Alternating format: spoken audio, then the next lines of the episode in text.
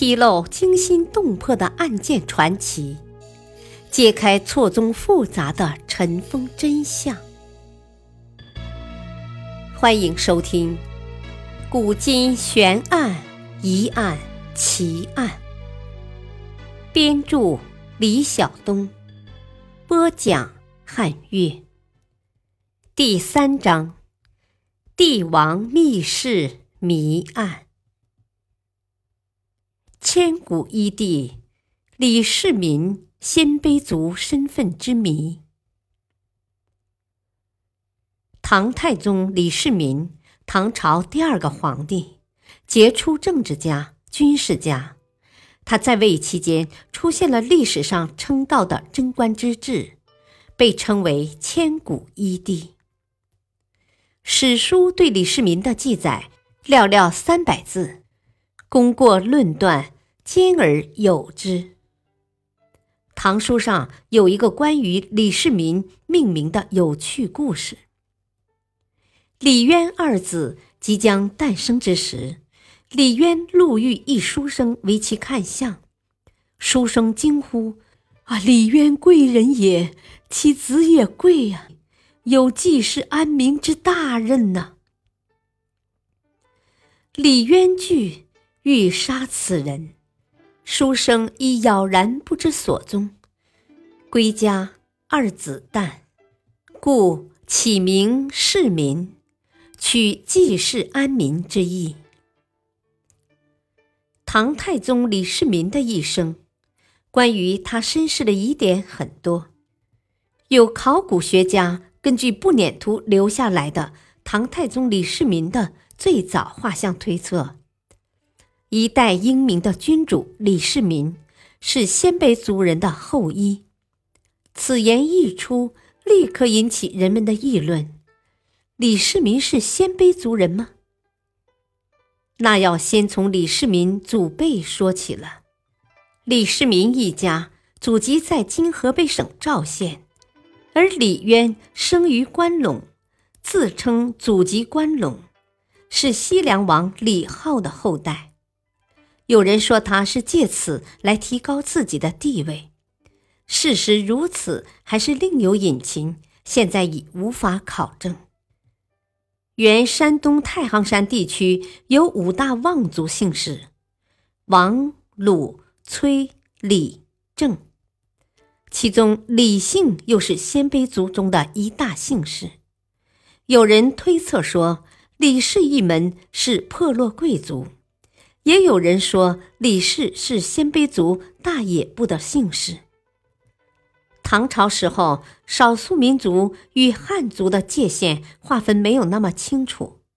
根据可考证的历史资料证明，唐朝之前，北方各民族大融合现象广泛存在。如在隋炀帝时，突厥人就曾强制改穿汉装。唐太宗李世民的祖母。即唐高宗李渊的母亲独孤氏是隋文帝的一名后妃的姐妹，属于非汉族。李世民的母亲窦氏也是鲜卑族人，而李渊一方的血统还没有足够的历史证据进行论证。现在普遍的说法是，唐太宗李世民是各民族的混血儿，民族大融合的产物。陈寅恪当年曾详细考证此事，但到今天为止，还没有什么新的历史遗留下来的资料或实物可以供此问题得到深一步的结论。认为李世民是鲜卑族人的观点，主要有以下论据：其一，在鲜卑族人的风俗中有父死子娶母为妻的习俗。也有一家的男人合用一妻的典故。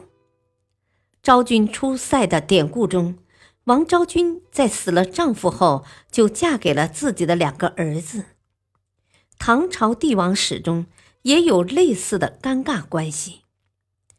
立武则天为后，印证了唐朝的胡俗。唐太宗与李世民。武则天与唐高宗李治之间的关系可以说是乱伦。历史上，杨贵妃也是一例。杨贵妃本是唐玄宗之子寿王的妻，却被玄宗讨来做了贵妃。这些为李唐王朝大臣们所不齿的关系。是不是李氏家族身体里流淌的粗犷的血液在作怪呢？这也难以定论。但有一点则是可以明确的，那就是李唐王朝深受胡人风俗的浸染。其二，从唐太宗的性格来判断他的血统，李世民性格凶残，野心勃勃。为李唐打下天下的战功赫赫。贞观年间，唐太宗平定东突厥，俘虏协力可汗，解除了北边的威胁。五年后，平定吐谷浑，扶其王慕容浮云。贞观十四年，又平定高昌市，与其弟至西周，并在交河城（今新疆吐鲁番西）。治安西都护府。晚年时，唐太宗征伐之心犹存，亲征高句丽。唐太宗善骑射，一生过着不倦的戎马生涯。这些都可以作为质疑他的血统问题的证据。其三，考古学家通过其对唐太宗李世民的安息之所昭陵的考察研究。